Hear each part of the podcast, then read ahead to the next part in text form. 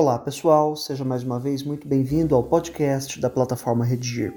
Hoje a gente vai falar sobre o seguinte tema: a precariedade do sistema prisional brasileiro.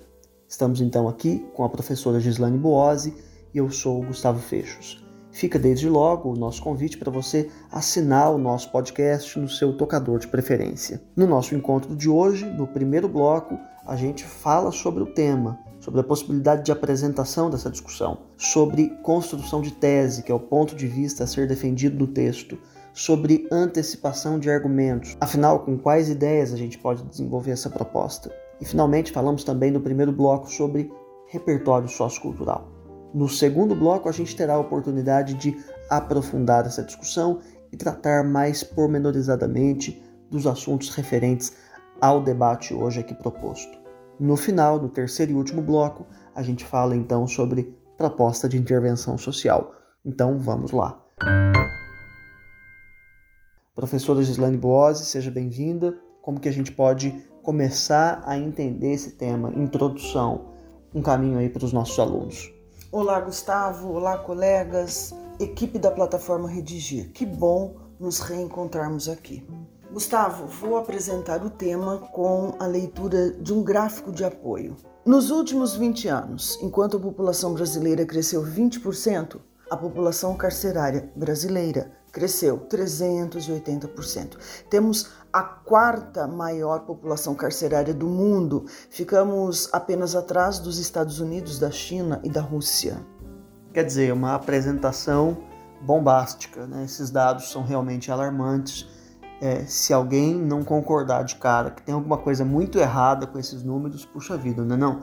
A gente, afinal de contas, crescer 380 vezes a população carcerária, enquanto a população brasileira eh, nos últimos 20 anos cresceu 20%, é indicativo, sintoma de um grave problema social, de um grave problema do próprio sistema prisional. Teremos oportunidade de conversar sobre isso logo adiante. Agora, com quais argumentos a gente pode trabalhar para o desenvolvimento desse tema hoje? São muitos argumentos a serem mobilizados para discutir a precariedade do sistema prisional brasileiro. São muitos mesmo. Podemos mobilizar a superlotação nos presídios, a falta de fiscalização ou a fiscalização insuficiente dos agentes penitenciários quanto à segurança e à possibilidade de fuga de motins. Isso faltando, vai desaguar na violência e até na execução de presos.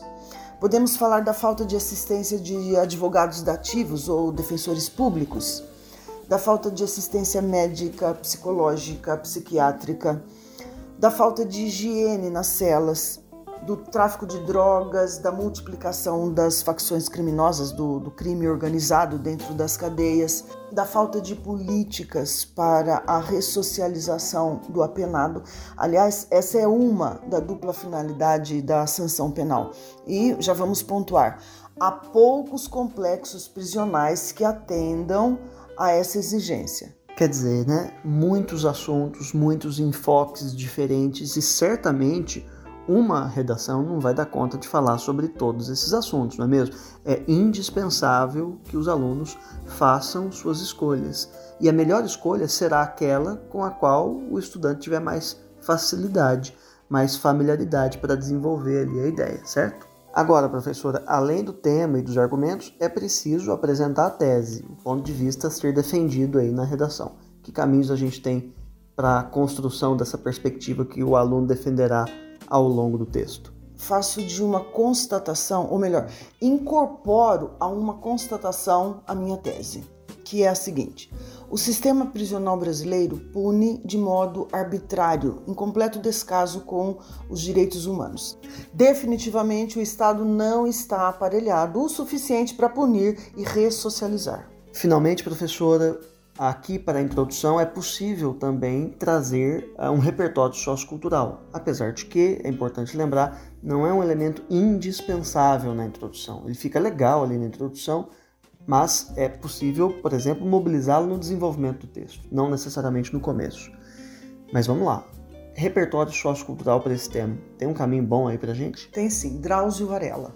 Em se tratando de questões voltadas às mazelas dos complexos prisionais, O médico brasileiro Drauzio Varela escreve com muita propriedade.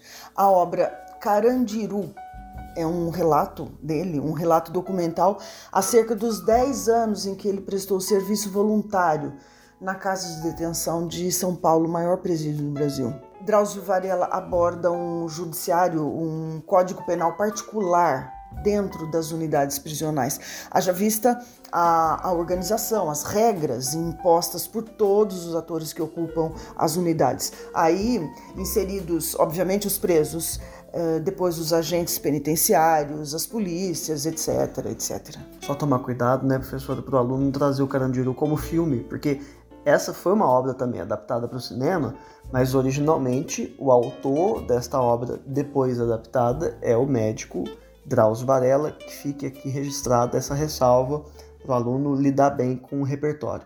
É uma excelente indicação. Então, damos agora início ao segundo bloco, no qual a gente terá a oportunidade de aprofundar as discussões. Professora, fala para gente de que modo a gente pode enfrentar o tema e desenvolver esses argumentos. Gustavo, nós vamos mobilizar e desenvolver dois argumentos a superlotação das penitenciárias em contraste com os direitos humanos. Em contraste quer dizer em desrespeito, né? é verdade. E a falta de advogados em defesa dos detentos. Obviamente, vamos falar aqui dos advogados dativos nomeados pelo Estado em defesa dos detentos carentes. Quer dizer que é a condição, certamente, da maior parte da população carcerária brasileira, maiormente formada por negros, pobres e homens. Veja bem, sobre os direitos humanos especialmente, é preciso considerar que, ainda que criminosa, a pessoa tem o direito de ser tratada com dignidade, é, com vista inclusive a corrigir-se. Há diversos artigos na Constituição e em leis esparsas que põem a salvo os pressupostos para a humanidade a que os presos têm direito. Espaço, higiene nas celas, visitas íntimas, alimentação de qualidade, pensão às famílias e etc. Um desdobramento possível é dizer que a superlotação e a precariedade do sistema como um todo são uma porta aberta para rebeliões, fugas e até mortes. Ok, professora, você tinha dito que a discussão ia render, né? E está rendendo mesmo, o assunto é infinito. E sobre a dupla finalidade da sanção, você chegou inclusive a se referir a isso. Punir e recuperar para prevenir a reincidência. Veja bem, pode até ser uma utopia, mas eu entendo que punir não seja, ou pelo menos não deveria ser, a principal finalidade do Estado. Tenho a reeducação para a ressocialização do apenado como principal finalidade da pena. Pois é, e se isso não for feito, né, parece que, ainda que subliminarmente, um contrato implícito, existe aí a prisão perpétua, ou pelo menos o castigo perpétuo, né, porque esse cidadão não terá condições de se reengajar na sociedade depois. Agora, o próximo argumento, que é a falta de advogados em defesa dos presos carentes. Isso é previsto em lei, Gustavo. Ainda que a lei, sabemos, a lei seja uma abstração. O texto frio não atende, não resolve. É preciso que a lei seja fielmente cumprida. Levanto aqui um outro dado. O DEPEN, é, Departamento Penitenciário Nacional, que é um braço do Ministério da Justiça, nos dá conta de que há cerca de 290 mil presos provisórios o que representa 40% das quase 750 mil pessoas encarceradas. Que mais? É, que o sistema prisional tem hoje um déficit de aproximadamente 400 mil vagas e a realidade poderia ser outra se, por exemplo, as situações de penas alternativas fossem ajustadas, se habeas corpus fossem impetrados, os advogados devem ser nomeados, custeados pelo Estado para resolver essas situações. É muito impressionante, né? A gente tem números vultosos que chegam aí a casa dos 40% de preso provisório no Brasil. Né? Não deve ter absurdo maior que esse. É, me ocorre aqui que a gente já tem nessa discussão, inclusive, um aceno à proposta de intervenção social. Né? Daqui a pouco a gente pode recuperar essa ideia. Agora, no final da sua fala, você disse sobre penas alternativas. É, fala um pouquinho melhor sobre isso, por favor. Pena alternativa pena que não restritiva de direito. Por exemplo, vou citar duas: a prestação de serviços à comunidade, a limitação de fim de semana. Então, muito bem, passemos ao terceiro e último bloco, no qual a gente vai falar é, objetivamente sobre proposta de intervenção social, o enorme desafio para resolver um problema igualmente monumental no Brasil. Né? Vale lembrar que a gente precisa, na proposta, de elementos válidos ali, não é isso? Que são o agente, a ação, o modo meio, a finalidade e o detalhamento de pelo menos um desses elementos válidos. Vamos lá, professora, por favor. Gustavo, vou mobilizar o Estado como principal agente. Ação do Estado nessa situação envidar políticas para ressocializar os apenados. Além disso, promover a defesa dos detentos que cumprem medida provisória. De que modo isso pode ser feito? Nomeando advogados dativos em defesa desses apenados. Que efeito se espera se tudo isso for realizado? A diminuição da população carcerária. É possível também citarmos um segundo agente. Quem? Os empresários é, eles devem ser parceiros do Estado e devem fazer o quê? Empregar os egressos do sistema penitenciário, até porque há incentivos fiscais para isso. E o que se espera dessa medida? Uma vez ressocializado e empregado o ex-detento, ou seja, uma vez efetivadas as ações aqui propostas, as chances para reincidência criminal serão bem menores. E isso beneficiará não só o egresso, mas também proverá a segurança de toda a sociedade. Pois é, professora, inclusive porque essa sua proposição aí me parece dialogar muito com o resgate ou com a afirmação dos direitos humanos aos detentos, porque esse foi um aspecto potencialmente desenvolvido ali pelo estudante nessa redação. Agora, acerca dessa sua proposta de intervenção social, você acabou de se referir a incentivo fiscal, né? Que acho que a gente pode até detalhar um pouquinho mais essa ideia. O empresário que emprega um ex-detento, em contrapartida, ele tem uma parte dos encargos fiscais perdoados, sem dúvida.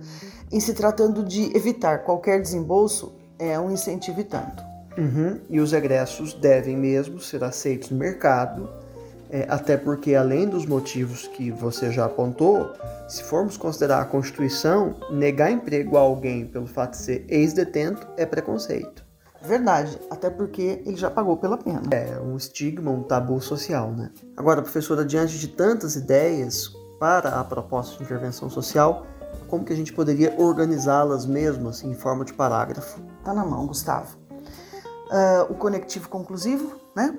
Portanto, a precariedade do sistema prisional brasileiro é latente. Para resolver a questão, cabe ao Estado cuidar da infraestrutura das casas de detenção a fim de garantir as condições necessárias para o processo de punição e reabilitação do detento, cumprindo o que já está previsto nas determinações da Comissão de Direitos Humanos. Além disso, é preciso criar programas de escolarização e de profissionalização que atendam às reais demandas dos apenados. Os acadêmicos de direito também devem ser chamados para prestarem assistência jurídica gratuita aos encarcerados que dela precisarem, com a finalidade de diminuir a população carcerária. Independentemente de que lado estivermos, a questão é de todos os brasileiros. Ok, professora, mais uma vez agradeço a sua participação e até a próxima. Até a próxima, Gustavo. Foi um prazer estar com vocês. Antes de me despedir, fica mais uma vez o convite para que você assine o nosso podcast no seu tocador de preferência. Conheça também esse tema no nosso catálogo ali na plataforma Redigir. Nela, nessa proposta, há até uma redação modelo ali para você conhecer, ler e se inspirar. Feita a redação, quando a correção tiver chegado aí no seu aplicativo, não deixa de frequentar os percursos de aprendizagem, nos quais há tópicos de gramática, listas de exercício e videoaulas sobre cada uma de suas dificuldades. Então é isso, muito obrigado, um abraço e até a próxima.